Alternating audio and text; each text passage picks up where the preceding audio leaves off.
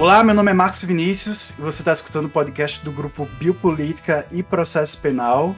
O podcast que acha que queimar estátua de racista é pouco. Hoje a gente vai falar um pouco sobre as implicações processuais da CPI da pandemia. E para isso eu trouxe um membro do Biopolítica que eu quero que se apresente agora, por favor. E aí, galera, eu tô aqui mais uma vez, André Sampaio, um dos coordenadores do grupo Biopolítica e Processo Penal, a convite de Marcos Vinícius, diante da ausência de qualquer outra pessoa que topasse participar. É verdade, inclusive Marquinhos não tá aqui, então sejam bem-vindos. O grupo Biopolítica e Processo Penal é um grupo de estudos e pesquisa lagoano Quinzenalmente nos reunimos às sextas-feiras para debater textos de ciências criminais. Os encontros são abertos. Caso tenha interesse, visite nossa página no Instagram, arroba Penal. Lá você encontrará o calendário de nossos encontros e o texto que será discutido. Antes, costumávamos nos reunir na Unite, mas por conta da pandemia, estamos fazendo nossas conversas online. Então, em nossa página você também encontrará um link para as nossas reuniões. Como o agregador de podcast não possui caixa de comentários, você poderá interagir com a gente comentando na postagem do Instagram referente a este episódio. Caso tenha alguma dúvida, nos mande um direct ou um e-mail para o biopoliticoprocessopenal.gmail.com.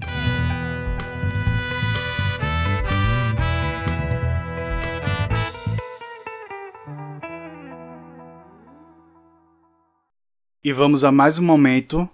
Tu estava fora do Brasil, irmão?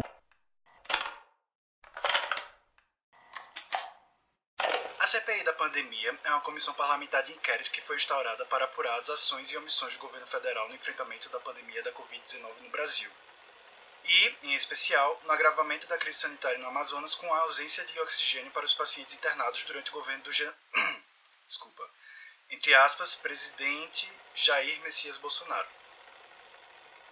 Já antes do nascimento, a CPI enfrentava problemas, visto que o requerimento de abertura do inquérito estava mofando nas mãos do então presidente do Senado, Rodrigo Pacheco até que, a pedido de outros senadores, o ministro do STF, Luiz Roberto Barroso, determinou a instalação da comissão, a qual se realizou oficialmente no dia 27 de abril de 2021.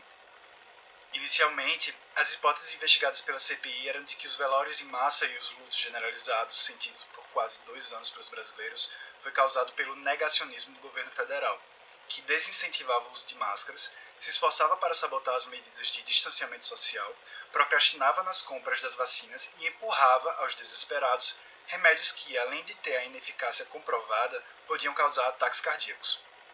Posteriormente, a suspeita sobre a responsabilidade da organização dos eventos que promoveram o sufocamento de, até o momento, 550 mil brasileiros pairaram sobre o chamado Gabinete Paralelo, que em sua composição conta com o nome de Osmar Terra, Carlos Wizard, Mayra Pinheiro e Nisi Yamaguchi.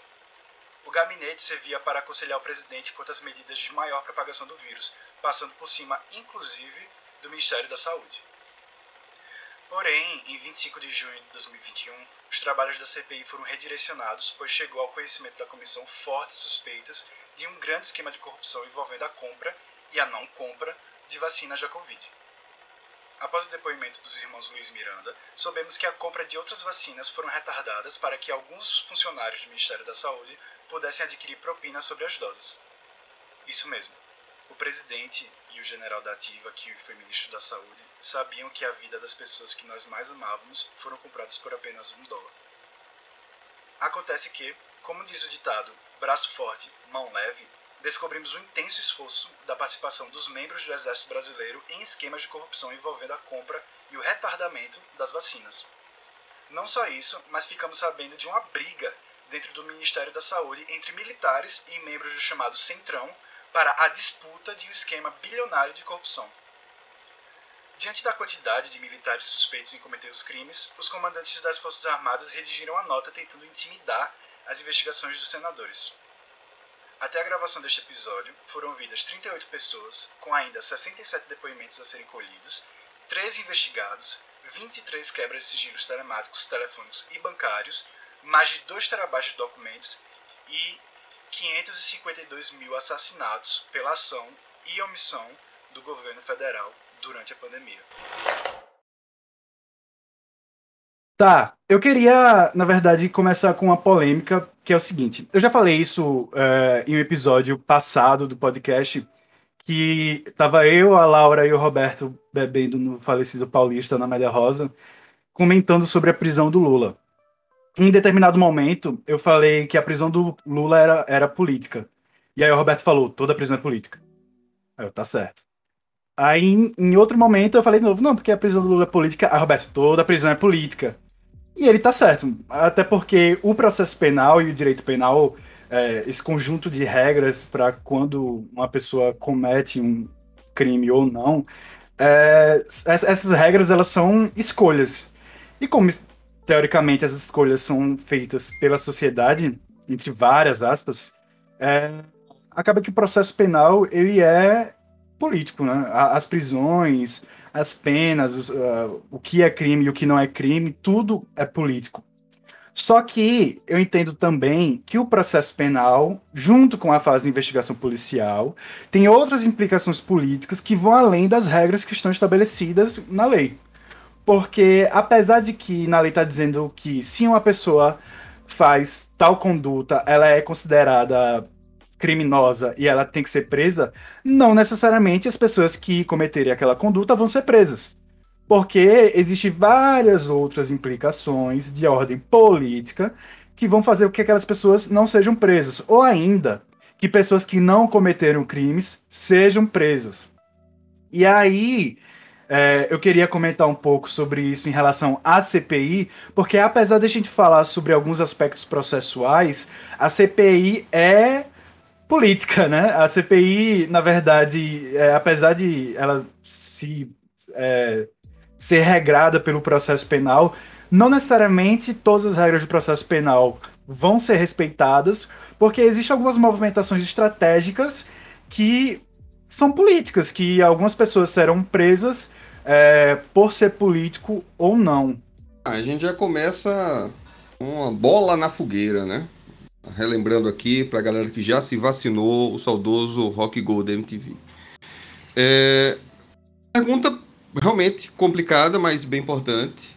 Eu acho que a gente pode, para o um início de conversa, tentar traçar artificialmente um, um traço separando a, a, política em dois sentidos, né? No sentido lato e no sentido mais, mais estrito. No sentido lato, é, é claro que todo agir humano em coletividade é político. Então, aqui, o que a gente está fazendo aqui é política, né?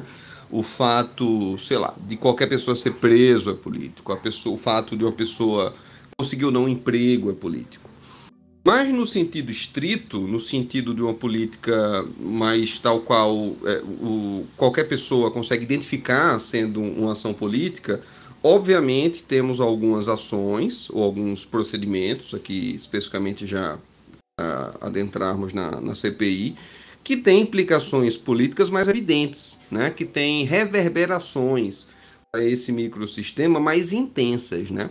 Afinal de contas, por mais que eu concorde com o Roberto, que toda prisão ela é política, nós sabemos que uh, os efeitos políticos de uma prisão de um cidadão, no geral, ele vai de forma muito minguada eh, sedimentar até ter implicações macro. É, diferentemente de quando você prende um Lula, por exemplo, já que essa era a sua colocação nesse evento que você está aí nostalgicamente se lembrando do Paulista. Então, qualquer inquérito policial ele é político? Sim, qualquer inquérito policial é político. Mas o inquérito policial contra o seu João, o seu José, ele tem uma implicação política de bem menos, é, bem menor intensidade do que uma CPI que tem é, como um dos alvos possíveis, ainda que não oficiais, o presidente da República. Né? Então, aí sim, a gente está falando de um procedimento que tem implicações muito mais intensas, muito mais evidentes e possibilidades de alteração no, no nosso microsistema, ou subsistema político, é, bem mais diretas. A que Vossa Excelência atribui sua demissão do cargo de ministro da Saúde? Missão cumprida. Dito isso, eu queria começar, na verdade, comentando sobre as indagações dos senadores, porque uh, o que é a CPI, né? A CPI, ela está prevista na, tanto na Constituição quanto no processo penal, existem algumas regras, especificamente da CPI, que é a Comissão Parlamentar de Inquérito, que é uma das formas de investigação, né? Nós temos o inquérito, que é a mais famosa, nós temos a investigação feita pelo Ministério Público, nós temos uh, a investigação feita pelos parlamentares, enfim, várias investigações que elas são prescindíveis, né? O Ministério Público, o próprio particular pode entrar com ação criminal independente de ter uma investigação prévia. É, mas enfim, a CPI ela serve para hum, colher a justa causa, no caso, os indícios de autoria e a prova da materialidade de algum crime. E no caso da CPI da pandemia, como eu falei antes, ela visa investigar as ações e as omissões do governo federal durante a pandemia. A gente sabe, a gente acompanha, até porque a gente tá, infelizmente está no Brasil, que o governo federal se esforçou ao máximo para matar no mínimo 1 milhão e 500 mil pessoas. E ele só conseguiu, e eu digo só com muito pesar, só conseguiu até agora 550 mil pessoas. Mas, é, como a CPI é uma comissão de investigação, cada senador que está ali, incluindo até o, o relator e o vice-presidente, o presidente, eles são os delegados, né? E eles vão indagar a quem está ali, seja acusado, seja testemunha, seja perito, o que eles precisam indagar. E eu queria saber, na verdade, as suas impressões sobre as indagações dos senadores, porque na maioria das vezes não são indagações, digamos assim, é, se formos uma delegacia e ver um delegado indagando uma testemunha, o delegado não vai fazer um discurso político é, sobre como aquele fato é grave. Assim, tirando um delegado aqui de Alagoas que até filma as indagações, mas enfim. É, os senadores, eles, na maioria das vezes, fazem discursos, até porque eles precisam se reeleger, e eu não acho isso errado, é, é inevitável. Mas é, as indagações elas também servem para colher a justa causa. Mas você acha que isso vai atrapalhar as investigações ou, ou atrapalha as investigações? Outra pergunta bem complexa e densa. Eu diria, Marcos, que in vitro a CPI ela é justamente o que você disse, tão somente mais um dos possíveis expedientes investigativos, né? Como inquérito policial, uh, o IPM, o TCO, investigação feita pelo Ministério Público, né? Através de um uh, PIC, né? Procedimento Investigativo Criminal, uh, próprias investigações particulares. Agora, todas elas vão ter características muito próprias. E aqui, que nos interessam são aquelas a, afetas a, a CPI. Porque, por mais que seja nada mais, nada mais entre aspas, do que um procedimento para se investigar algo, né, que esse algo aqui, é, dentro dos contornos constitucionais e regimentais, que vão ter ali, implicações políticas que permitem é, serem tratadas por uma comissão parlamentar de inquérito, nós sabemos que a sua natureza faz com que ela tenha essa essa feição dúplice ou mista, né? já que o jurídico e o político ficam profundamente entrelaçados de forma indissociável. Uh, tanto é que todas as investigações aqui que eu referenciei, exceto a CPI, né? a CPI pelo menos no geral, elas são desencadeadas tendo o sigilo como regra. Né? O inquérito policial ele é sigiloso, é claro que nós temos algumas perversões, como do delegado que você mencionou e alguns outros, é, outros que tentam fazer do inquérito policial um circo, um espetáculo, é, não só do inquérito policial, mas todos os outros procedimentos que eu mencionei. Já a CPI não, né? A CPI ela se tornou quase que um substitutivo por Big Brother. Né? Um reality aí que está sendo temporariamente, durante seu recesso, substituído pelas Olimpíadas. Né? Então a CPI ela tá lá, todo mundo, sobretudo no começo, quando vai um grande expoente depor, todo mundo fica lá antenado, acompanhando, seguindo em redes sociais. Então essa publicidade na CPI, no geral, ela é muito mais intensa.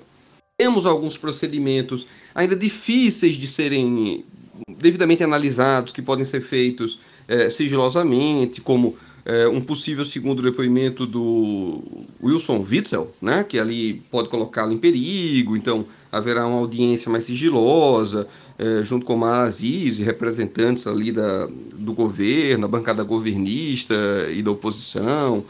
Mas, no geral, essa exposição faz com que a CPI ela seja, sobretudo uma CPI desse tipo, ela seja objeto de desejo de muitos parlamentares. É, um por poder. Afinal de contas, se você tem a presidência, a relatoria, de uma CPI desse quilate, você tem, nesse exato momento, um poder político muito grande concentrado nas suas mãos para o House of Cards, né? para esse jogo aí político, às vezes muito difícil de ser devidamente analisado. É, segundo, por visibilidade. É claro que a visibilidade aqui, em última análise, também vai a, atribuir ao seu participante poder. A gente está falando aí de uma série de senadores que ou eles estavam é, são senadores com maior protagonismo, mas temporariamente relegados à sombra política, como Renan Calheiros, né? Renan, que é o mestre da política, e ele sabia muito bem quando entrar e sair de cena. Né? Ele andava bastante esquecido é, desde a eleição derrotada para a presidência do Senado, e ele, ele viu aí como oportunidade de voltar a, a se alavancar politicamente. Os senadores é, que nós sequer sabíamos da existência. Né? Por um lado ou por outro, eles acabam ganhando visibilidade, ganhando tempo de exposição em canais de grande repercussão que vão fazer com que eles estejam ali dialogando, sobretudo com a sua base. Então, isso vai fazer com que lá, no momento, nós tenhamos sempre aquele procedimento de discurso, longos discursos seguidos de perguntas, ou às vezes até longos discursos seguidos de pergunta nenhuma. Né? O Zadão faz lá o discurso, no final ele não tem nada a perguntar. Ele estava lá só para usar o tempo dele mesmo. É, isso pode atrapalhar. Marcos, eu diria que sim, sim, se você está tentando analisar sob a perspectiva clássica, né, de uma investigação é, na qual você tem que ter uma rigidez procedimental muito controlada, muito firme, acho que essa seria a melhor palavra, para se buscar um material dotado de valor epistêmico mais acentuado. Né? Então, todo esse que nós já não temos no inquérito policial, diga-se de passagem. Né? O nosso processo penal lato senso também é carente desse tipo de rigidez de controle e fiscalização. Então, na CPI, a coisa fica ainda mais frouxa. Afinal de contas, o controle epistêmico ele fica mais, mais esvaziado. Não quer dizer que ela seja um circo, não estou querendo dizer isso, que ela não tenha relevância, que ela não tenha impacto jurídico e político, mas que eh, ela não não está devidamente focada como deveria, porque apesar de termos senadores que evidentemente estão ali querendo de fato descobrir eh, elementos importantes para que se possa combater esse problema gigantesco, e no meu sentir essa CPI já veio atrasada, eu acho que ela deveria ter surgido há muito mais tempo, né? o problema ele se instaurou já no início da pandemia, é, quando o presidente chamava de gripezinha, para mim isso aí já era motivo para estar tá se instalando um, uma CPI. É, mas temos parlamentares que estão ali não só para jogar galinha no meio do campo, né, para que a coisa não ande, para que a coisa não evolua. Então é outra característica que a gente não tem no inquérito policial em geral, né? Muito pelo contrário. Se você tem um inquérito policial que você vai ter investigadores que eles estão atuando contra as investigações, eles devem ser afastados, pode haver no deslocamento de competência, inclusive. É, aqui não, aqui nós temos membros da CPI que trabalham para que se não descubra nada, aí tem os outros que estão usando como palanque. Né? Então a gente tem todos esses elementos que no caldo final é, ele complica sim a, vamos colocar aqui entre 15 aspas, a busca da verdade, mas que no meu sentido não é o suficiente para se evitar que se de fato descubra o que está acontecendo, como se está fazendo. Acho que muito já foi feito. E ainda acho que muito ainda vai aparecer para que a gente possa descobrir os bastidores é, dessa podridão aí envolvendo é, não só como se lidou com a pandemia, mas a venda de vacinas, propinas, prevaricações, etc. Você sabe qual é a minha resposta, pessoal? Caguei! Caguei para a CPI! Não vou responder nada! É, é muito difícil a gente comentar a CPI, porque todos nós fomos vítimas da carnificina que aconteceu no Brasil, né? Existiram mortes e atrás de mortes e atrás de mortes e mortes ao nosso redor. Então é muito difícil a gente se apegar ao que a gente chama das regras democráticas do processo, porque a gente quer ver que as pessoas que causaram toda essa morte paguem e, e que o sofrimento delas seja tão quanto o nosso. E eu me peguei várias vezes na CPI comemorando, como por exemplo o Luiz Miranda, que é, quando ele falou do Ricardo Barros. Então, o senhor confirma. O senhor confirma, então, que. Foi o, o Ricardo Barros, o presidente falou. Foi Agradeço imensamente, Vossa Excelência. Essa CPI, a partir de eu agora. Eu não me sinto pressionado para falar. Eu queria ter de... dito desde o primeiro momento, mas é porque vocês não sabem o que eu vou passar. E aí, eu, putz, finalmente ele falou. Ou então, eu queria ver algum, algum cara que trabalhava junto com o Bolsonaro também se ferrando. Ou até mesmo é, eu, abolicionista penal, querendo que acontecesse alguma prisão é, pelos depoentes que estavam mentindo, ou então que pareciam estar mentindo. Até que aconteceu lá do. Esqueci o nome do cara. Principal do Centrão. É, é isso. Só que qual é o problema? É que eu penso assim, o fascismo dentro do processo penal ele não é novo, né? A, a, a ideologia parasita fascista. Mas durante os, o período sombrio da Lava Jato, é, é, como se o Moro tivesse exposto à vitrine bônus. Olha, é, só corrigindo, Ricardo, é, eu troquei Ricardo Barros com Roberto Dias. A prisão foi de Roberto Dias. Roberto Ricardo Dias. Barros é quem é aquela o depoimento bombástico que ficou para depois da Olimpíadas. Isso, isso, isso. Dois pode. Mas enfim, o Moro ele levantou uma vitrine de bônus é, de bônus de como eu posso falar bônus de autoritarismo no processo penal, né? É, na, durante o pior período da Lava Jato, o Moro prendia algumas pessoas para conseguir o depoimento delas, que é quase uma extorsão.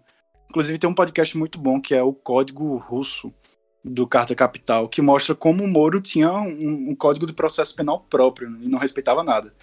E aí o que eu tenho medo dessa CPI é que aconteça algumas arbitrariedades que no final elas sirvam para é, seriam usadas no processo penal de base, né? No, no, no raiz, naquele que.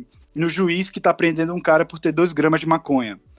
E esse é o meu maior problema com algumas ilegalidades ou algumas arbitrariedades durante a CPI, né?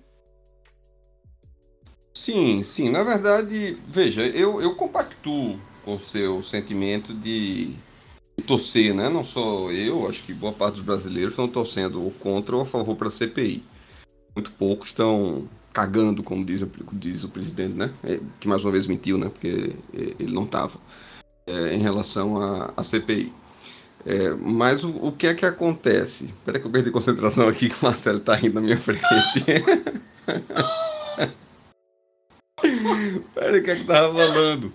O presidente que não caga! Nem pra isso. Ah, sim, lembrei, lembrei, lembrei. Vamos lá, vamos lá. Focando. Claquete, gravando.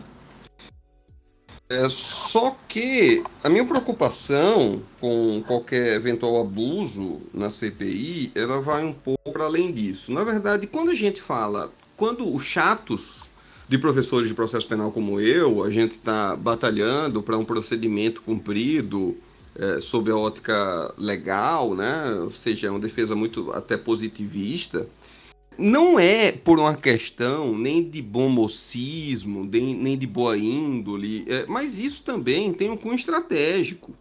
Por quê? Porque violar a lei significa dar aso para o seu adversário possa, no jogo político, conseguir anular o que foi feito de forma mal feita. E tá aí a prisão do Lula, né? A gente começou hoje, você trazendo o episódio no Paulista, acerca do, da conversa sobre a prisão dele, tá aí voltando mais uma vez, é, para servir de exemplo como isso. Adianta tentar prender o cara a todo custo? Adianta querer condenar o cara a todo custo? Não, porque depois a conta vem, a fatura vem, ou o invoice vem, é, e tá aí, né? Foi necessário anular tudo, votar estaca zero. Então, o meu receio não é apenas a, é, o espalhamento é, de violações, até porque, Marcos, eu acho que a, a CPI e, o inquérito é, ela tem um, uma, uma configuração é, diferente o suficiente para que não se possa, não, não necessariamente se inspire nela é, para que eu tenha um, um alargamento, um afrouxamento de garantias na fase de inquérito, o que não seria o caso do Moro. Acho que com o Moro essa relação era muito mais estreita. Mas sim dá margem para que é, quem se sentir prejudicado, com todo o direito, venha tentar judicializar e depois anular o que foi feito, é, em que pese toda a evolução material, né? tudo que se conseguiu coletar de informação, tudo de relevante conseguiu fazer até aqui. Então, nesse aspecto, por mais que ele seja uma figura é, polêmica, é, e haja muito que possa se falar dele, eu acho que o Omar Aziz, isso no meu posicionamento, ele tem tido uma presidência muito salutar. Tá? Tem muito posicionamento dele que não concordo. Né? Tem muita coisa que é, inclusive, até um pouco contraditória. A postura dele de não querer prender ninguém no começo e depois querer é, determinar a prisão do Roberto Dias, né? É, determinar não, né? Na verdade, foi uma voz de prisão em flagrante.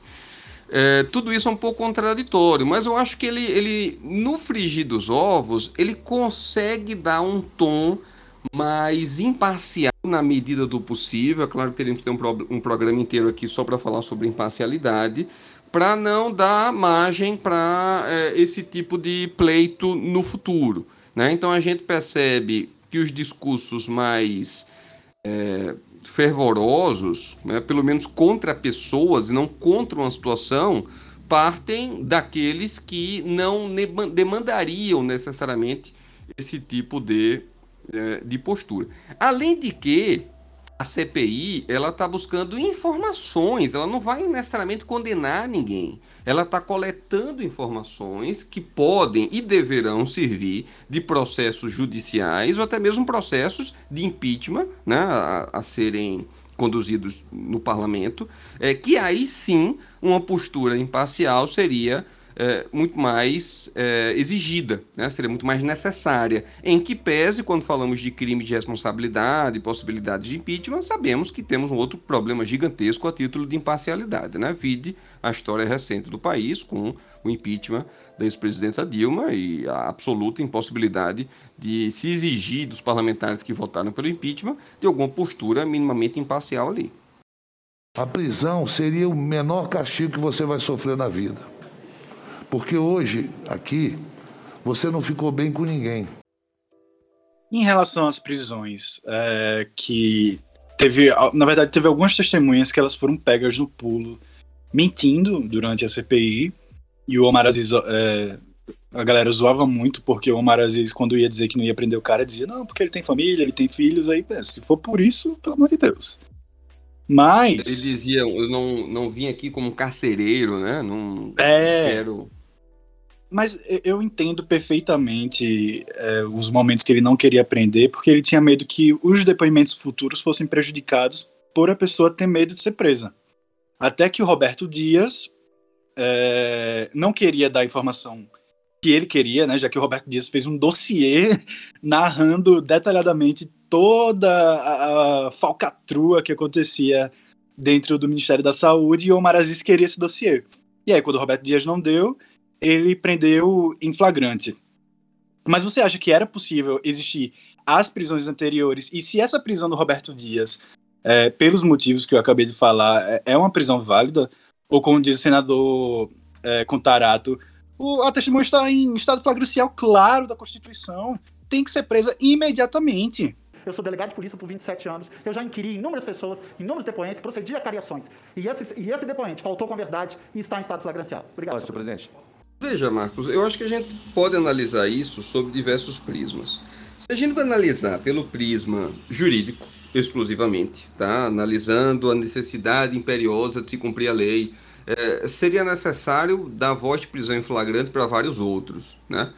É, o próprio Pazuello, né? então tínhamos ali também, estamos fugindo aqui o nome do, da, da comunicação, como é o Fábio Weingarten. Weingarten. Né? É, foi outro que emitiu um monte. É, então, todos eles, para que seja imperioso, cumprir a lei, e eles violaram ali, eles mentiram descaradamente, precisavam ser presos. Apesar de que, quando falamos de crime de falso testemunho, nós temos do, duas situações aí. Uma delas foi que aconteceu com o próprio é, Roberto Dias, né?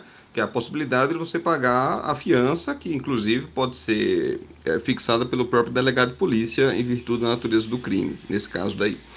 E segundo, ele é um crime que admite retratação. Né? Então, a todo momento, até, salvo engano, a sentença, você pode se retratar para extinguir a punibilidade. É claro que aí a prisão acaba sendo usada como espécie de coação para que o cidadão não minta, né? para que ele diga a verdade. E até certo ponto, o sistema tolera isso e até incentiva isso, juridicamente falando, se você não for o investigado. Né? O grande problema é quando a prisão ela é usada é, como uma espécie de coação para que você diga algo que possa se incriminar. Enfim, apesar de que eu também não compactuo em absoluto com essas estratégias, inclusive banalizadas por Sérgio Moro, de prender investigados testemunhas para que haja delações, para que delatem uns aos outros é, e, e por aí vai. Só que nós podemos perceber aí, analisando agora pela lente política, como o dispositivo penal ele é usado ao gosto do freguês, né? E como isso pode ser manuseado para que diversos outros interesses que extrapolam as fronteiras jurídicas é, sejam colocados em curso. É, por quê? Porque sim, é, é, é possível traçar uma análise estratégica do que o Omar Aziz não queria fazer no início para não melindrar, é, para não criar ali um, uma espécie de. não puxar corda em relação ao governo, né? prender o Pazuello seria puxar corda em relação aos militares e ao presidente. Prender o Weingarten era início ali da, das investigações, bem dizer, e, e criaria um tensionamento muito grande com a rede bolsonarista, dando margem para que se pudesse a, a, apontar mais é, contundentemente o aspecto meramente político é, de perseguir alguém, né? no caso ali o presidente, supostamente. E ele, tudo isso aí ele soube, no meu sentir, dosar a mão.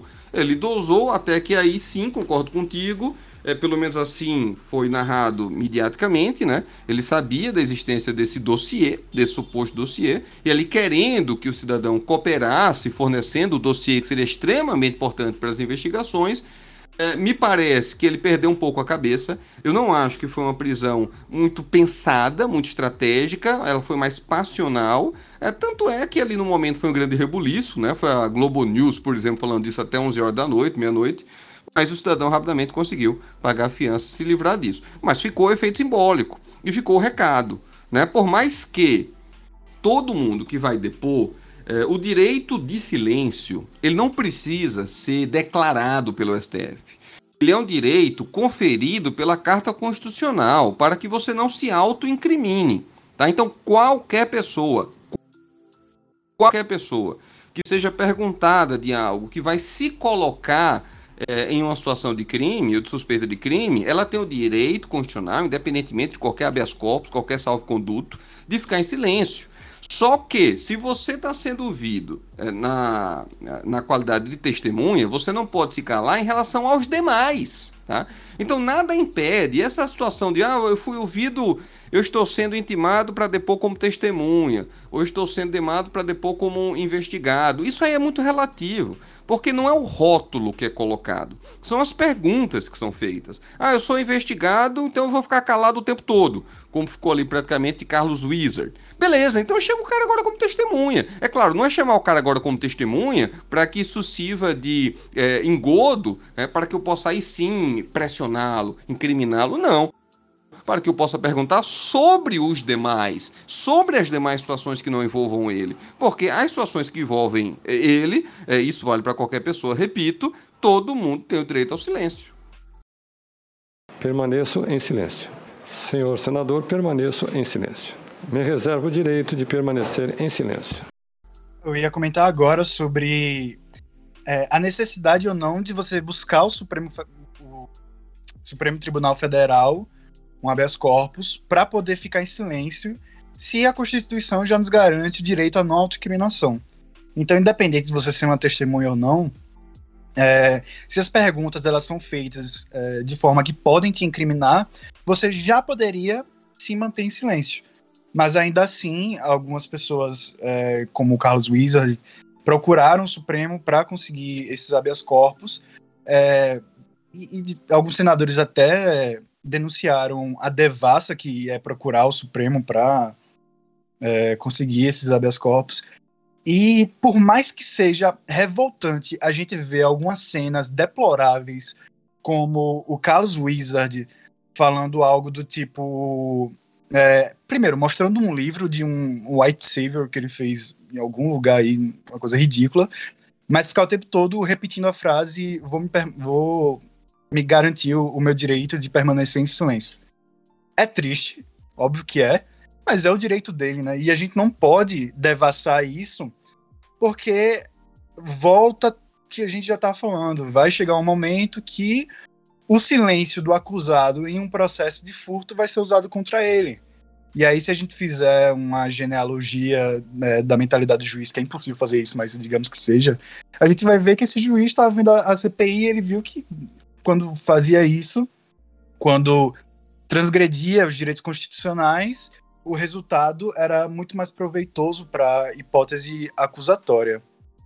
Então, o lance de recorrer ou não ao Supremo, aí mais uma vez, ele tem implicações jurídicas e não jurídicas.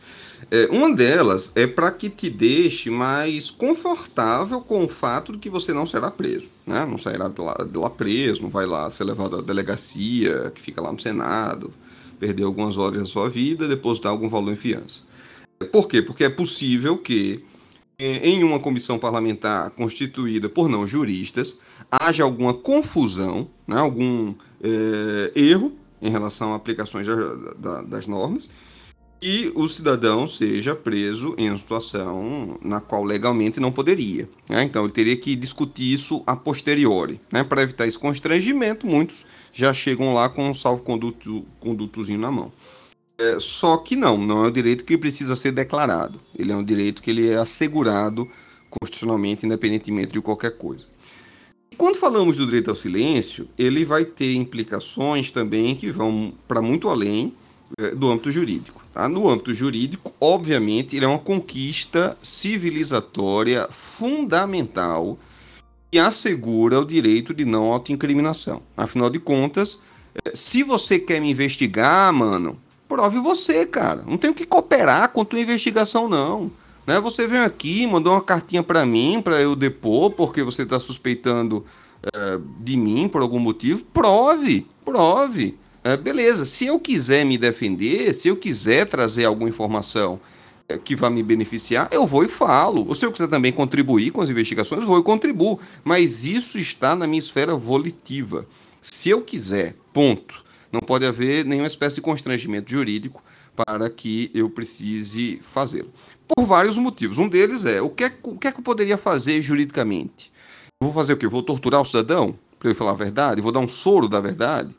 Como se isso funcionasse? Ou eu vou resolver isso de uma maneira mais, abre aspas, humana eu vou simplesmente presumir que o silêncio dele significa culpa dele. O que seria uma bomba epistêmica, né? Entender que ah, ficou, ficou calado, logo tudo isso é verdade, isso não tem fundamento científico nenhum, a não ser no, no vulgo, né? no prosaico do, do dia a dia.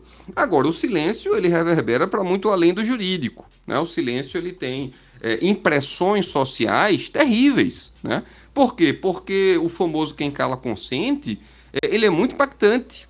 É entender que você tem ali a possibilidade de você esclarecer as coisas e você prefere ficar calado, faz com que o, o custo político disso seja muito grande. Tanto é que alguém como o Pazuello, que tinha o salvo-conduto para ficar em silêncio, ele preferiu, dizem alguns, estrategicamente se valer de algumas, alguns artifícios militares é, para responder tudo, de uma forma até tanto quanto presunçosa, arrogante às vezes, mas ele foi lá e, e, tentou responder tudo do jeito dele, com muita balela lá no meio, né? Mas tentou porque ele sabia que o custo político do silêncio ele seria gigantesco. É claro que o custo político do silêncio para um Pazuello é, é, muito maior do que para um Wizard da vida. Quem é Carlos Wizard? Né? A, a título de curiosidade aí para os oito ouvintes do, do podcast, ele já foi o meu chefe. Eu já dei aula de inglês na, na Wizard quando ainda era de Carlos Wizard. E aí depois ele saiu da Wizard, né? Ele vendeu franquia, sei lá o que é que aconteceu, mas continua adotando o nome Carlos Wizard, apesar de não ser mais da Wizard. Né? Ele é de outra agora, esqueci o nome da outra que ele é. é não sei se é o WhatsApp. Ele poderia ter mudado, né? Para Carlos WhatsApp. Vai ver, ele achou que não seria muito, muito sonoro. É, então aqui nós temos um, uma implicação política inclusive para a sociedade, de, da percepção de que tem uma treta pesada aí. Afinal de contas, a, a, sociedade não compra a história de que o cara pode ficar calado porque é um direito constitucional, então tá tudo certo. A sociedade ela faz a leitura de que tem caroço nesse angu, né? de que tem algo aí, de que tem algo podre no reino da Dinamarca. Né? Agora, juridicamente, isso não pode ser feito, tá? Seria extremamente constrangedor você ver um delegado de polícia, ou pior, um juiz, que fica dizendo: ah, vai ficar calado, é, quem cala consente, tudo bem, o senhor pode. Isso seria péssimo. Então, é, é, essa mimetização possível, mas profundamente indesejável, ela seria terrível para o processo penal. E a gente vê essa postura dos parlamentares. Por quê? Porque os parlamentares eles estão em um atuar político. Eles estão tentando capitalizar politicamente em cima daquele silêncio. Então, juridicamente é censurável isso que eles fazem, mas politicamente está dentro das regras do jogo democrático. Covid, não, senhora, não, senhora, não, senhora, pera, é um caso. Não, senhora, não, senhora, tenha paciência. Sim, não, é assim, não é bem assim, não é bem assim, não. E até o momento a gente tem oficialmente 13 investigados, mas você acha que o rótulo de investigado no Brasil muda alguma coisa é, nas investigações mesmo, ou é só um nomezinho bonito? Eu acho que tudo isso pode ser visto estrategicamente. Né? Então, é, é estratégico você declarar que alguém é investigado de cara, não declarar, porque tudo isso aí vai movimentar as peças do, no tabuleiro, né? Afinal de contas, se você está sendo ouvido como investigado, você declaradamente, automaticamente associa a possibilidade do silêncio ou de conseguir com muita facilidade esse habeas corpus no desnecessário, né? Como frisei mais cedo, eh, no STF. Eh, segundo que você eh, já de início, de largada, colar o rótulo de investigados em, em algumas pessoas, politicamente, pode ser um tiro no pé. Então, escolher o melhor momento para isso também faz parte dessa, desse, desse, desse método investigativo muito sui generis que é a CPI. Né? Se isso existe no inquérito, no inquérito policial regular, né? muitos delegados esperam o um momento oportuno para declarar que alguém é investigado ou não, o que eu particularmente sou contra, porque você acaba privando a pessoa é, daquelas poucas garantias que tem na fase de inquérito, é, na CPI isso fica muito mais perceptível, né, com essa natureza mista jurídica barra política. Minha questão é institucional em defesa da democracia. Oh, que lindo discurso. É. Se o senhor fosse um pouquinho mais educado e menos mimado, oh, o senhor teria respeito pelo que eu estou falando. Bem, a, a CPI, ela viu, na verdade, ela investigou e a gente viu que é muito claro que houve um grupo de pessoas junto com o presidente e com o general da ativa que estava em um cargo civil que eles se esforçaram ao máximo para matar a mim, ao André e a qualquer outra pessoa que a gente conhece. Mas depois a gente descobriu que eles se esforçaram ao máximo para nos matar em troca de propina. Então a gente descobriu uma corrupção, uma corrupção muito grande. Que o presidente não para de falar que não houve crime porque não houve o pagamento. Como se, enfim, vou entrar, fazer metáforas piadísticas porque o Twitter tá cheio. Mas é, eu fico em dúvida para saber quais são as implicações jurídicas após a, a CPI, já que ela não é uh, o tribunal em si, né? A CPI ela não é o julgamento e sim apenas as investigações. Só que eu não sei o que acontece depois. Tipo, tá, a gente sabe que o presidente é, fez merda, novidade. A gente sabe que o ministro da Saúde fez merda, a gente sabe que essa galera fez merda, mas o que acontece depois? Eles vão pagar, assim, é, é, politicamente, eles vão conseguir ser punidos, ou é, a gente vai ter que esperar o, presidente terminar o mandato, enfim. Você, advogado e professor de processo penal, nos tire essa dúvida, por favor. Vou tentar. Vamos lá. Então é mais uma resposta em várias camadas. É, a primeira, é, uma observação preliminar é que dizem, pelo menos a mídia tem dito, que isso que a gente vê passando de depoimentos é a ponta do iceberg.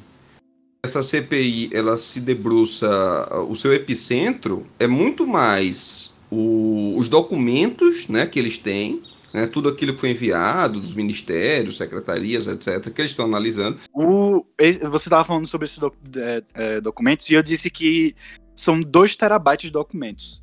Para ter mais ou menos um, uma média do que significa 2 terabytes, são 13 milhões ou bilhões. Entre milhões e bilhões é uma grande diferença, mas enfim, digamos que seja milhões. 13 milhões de páginas de documentos que ainda vão ser analisados. Inclusive, boa parte dos senadores eles estão montando forças-tarefas. É, o Renan mesmo tem 150 pessoas para conseguir analisar todos esses documentos é, é, durante as investigações da CPI, né? Que tem é, prazo e data marcada para acabar. Exato, exato. Então eu, eu espero que esse recesso ele sirva para isso também e que os senadores votem muito mais afiados, né, muito mais municiados para conseguir de fato imprensar, imprensar que não me entenda mal, imprensar, fazer as perguntas devidamente é, construídas, né, para se obter as respostas certas. Afinal de contas, é, investigar também é uma arte de fazer as perguntas corretas e a gente possa avançar essa, essa busca aí do que, do que de fato aconteceu. Agora, as implicações. Uma vez terminada a CPI, será feito um relatório que será aprovado na comissão. Tá? Uma vez que esse relatório seja aprovado na comissão, ele é um relatório oficial.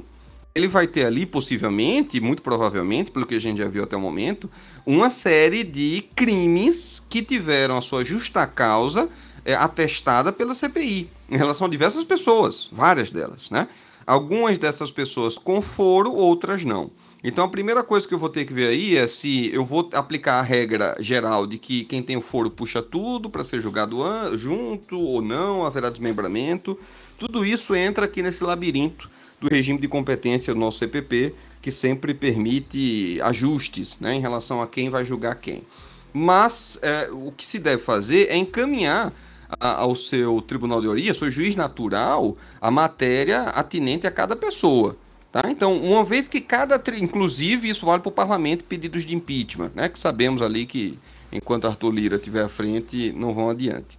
Então, quando cada, cada é, órgão, e aqui por órgão eu envolvo pessoas como juízes, estejam devidamente é, de posse daquela informação, daquele fascículo oficial que compendiou ali as informações que podem dar margem a, a, a um processo penal, é que a, a gente entra numa nova fase, a fase da judicialização, a fase de se processar criminalmente, ou no caso do impeachment, um processo político também, é, todos os atores envolvidos. Né? Então, isso pode acarretar, acarretar, na prisão de várias pessoas, sim, sem dúvida nenhuma. É, e no que tange a figura do presidente, já que ele ficou mais evidente na, na sua pergunta, a gente tem que fazer algumas análises. Vamos lá. O presidente, enquanto presidente, ele não pode ser preso por crimes alheios ao mandato. Então ele não pode ser preso, processado por crimes é, que ele praticou ou tenha praticado supostamente fora do mandato antes de ocupar o cargo de presidente. Só que não seria o caso. Né? Então, em sendo verdade é, o que foi dito pelo Luiz, Luiz Miranda, né? Isso, os irmãos, os, os dois irmãos se chamam Luiz Miranda.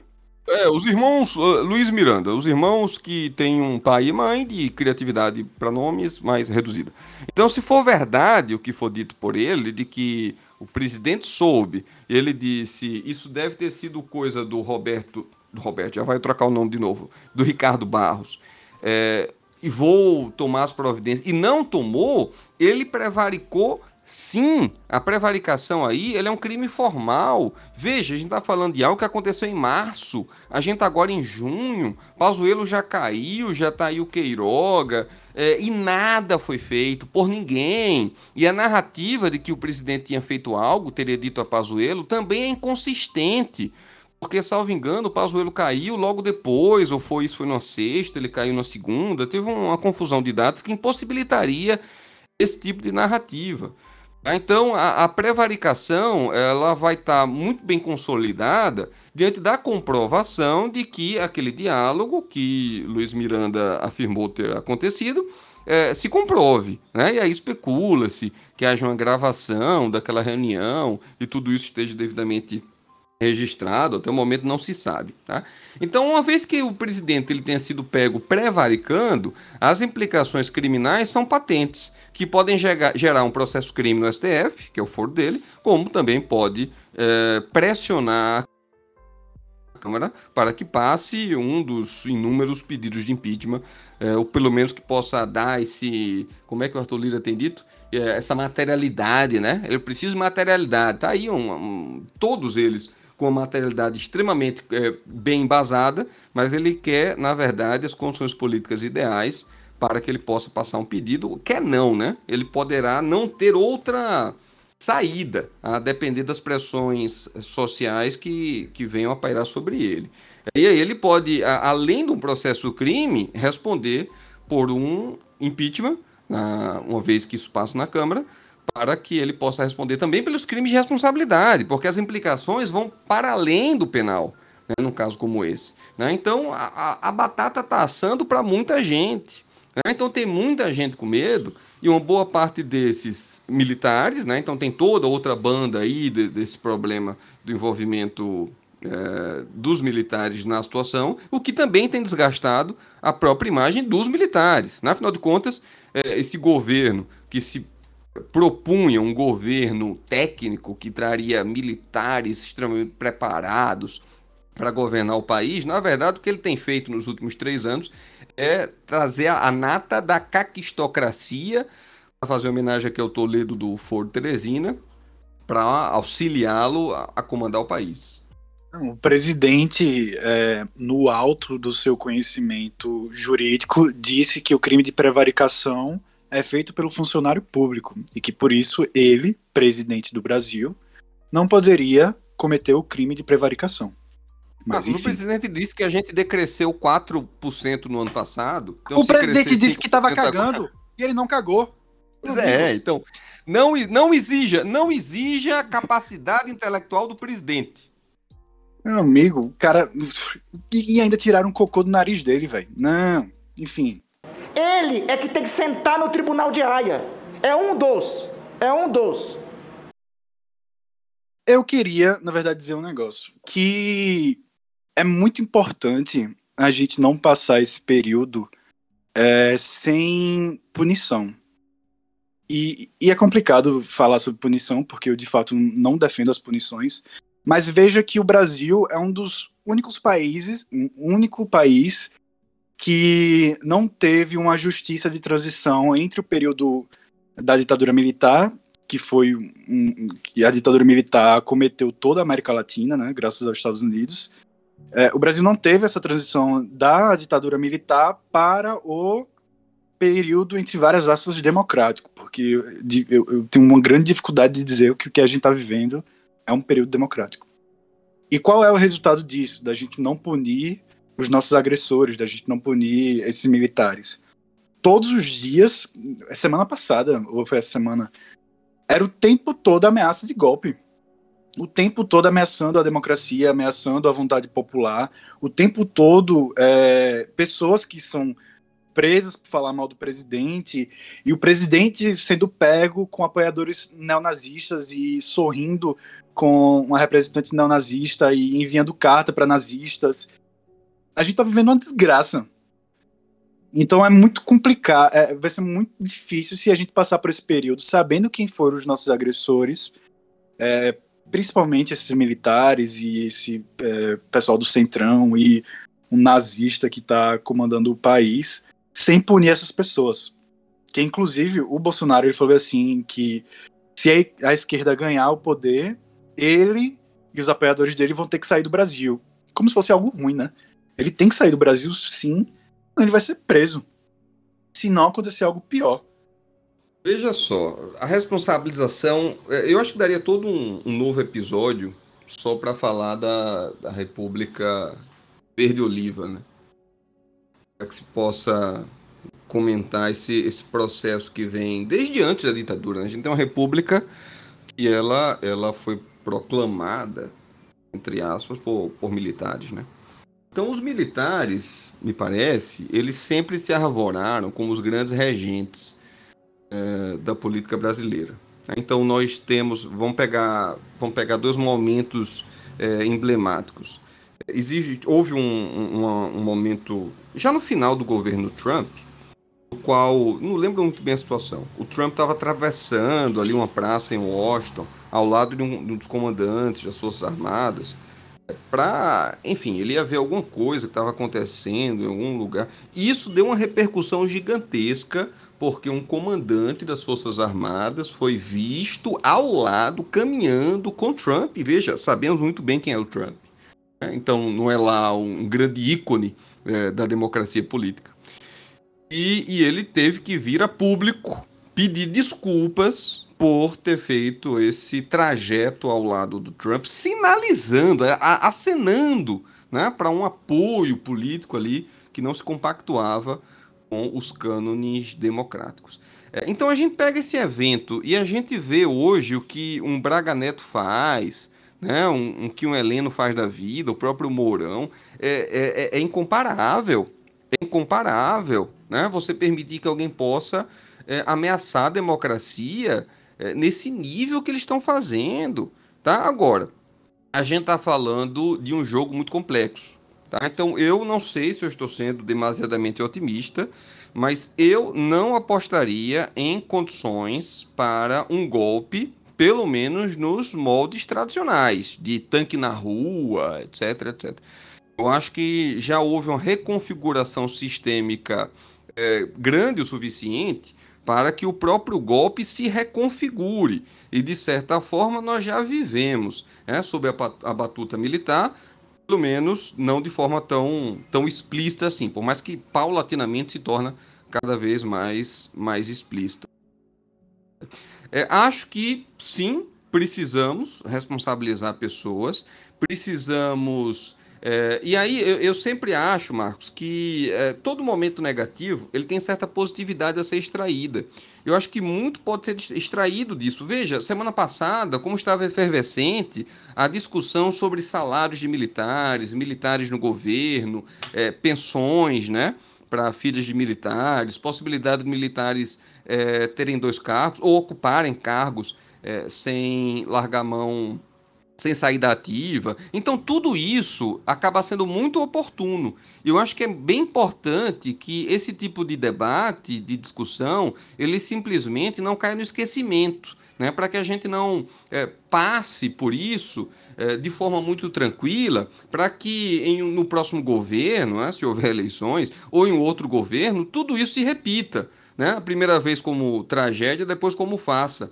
Então, para isso, é necessário que haja uma mobilização dos atores políticos. Então, mobilização dos atores políticos vai dos políticos, né, como conhecemos, deputados e senadores, para proporem eh, os projetos devidos, como nós também, que temos que pressionar, não só assim como a gente está fazendo aqui né, no podcast, contribuindo para a discussão pública, eh, como em manifestações, claro que hoje também muito combalidas em virtude da pandemia, eh, manifestações em redes sociais, manifestações físicas, presencialmente, tudo isso tem que ser feito para que a gente possa delimitar democraticamente o espaço dos militares em uma república democrática. O espaço que eles estão querendo ocupar, ou o espaço que eles se julgam merecedores de ocupar, ele não consegue se sintonizar com cânones democráticos.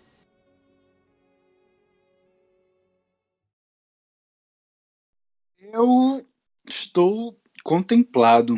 Quer comentar mais alguma coisa sobre o assunto? Não, né? Tipo, tá de boa. Acho que é isso. Eu acho que a CPI vai entrar aí na sua second season, né? Então, novos atores, novos. Veja, a gente começou. Ninguém morreu lembra... ainda, hein?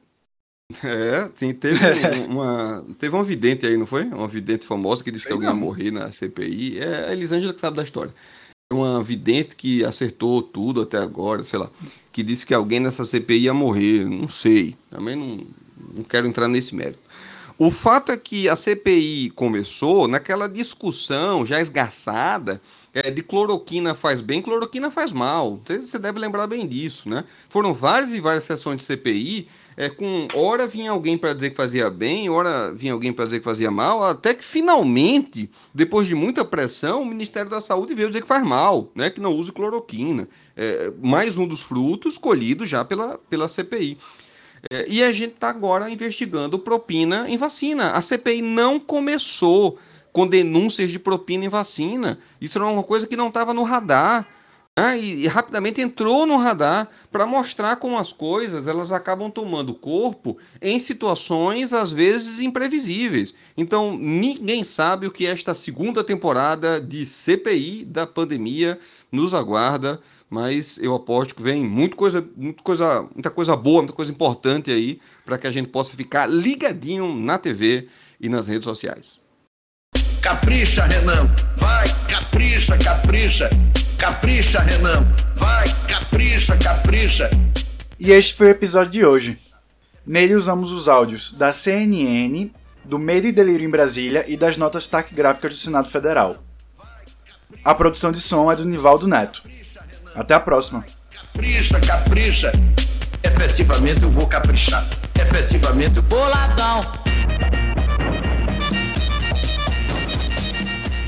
Derruba Bolsonaro e Pazuello também? Eu vou caprichar.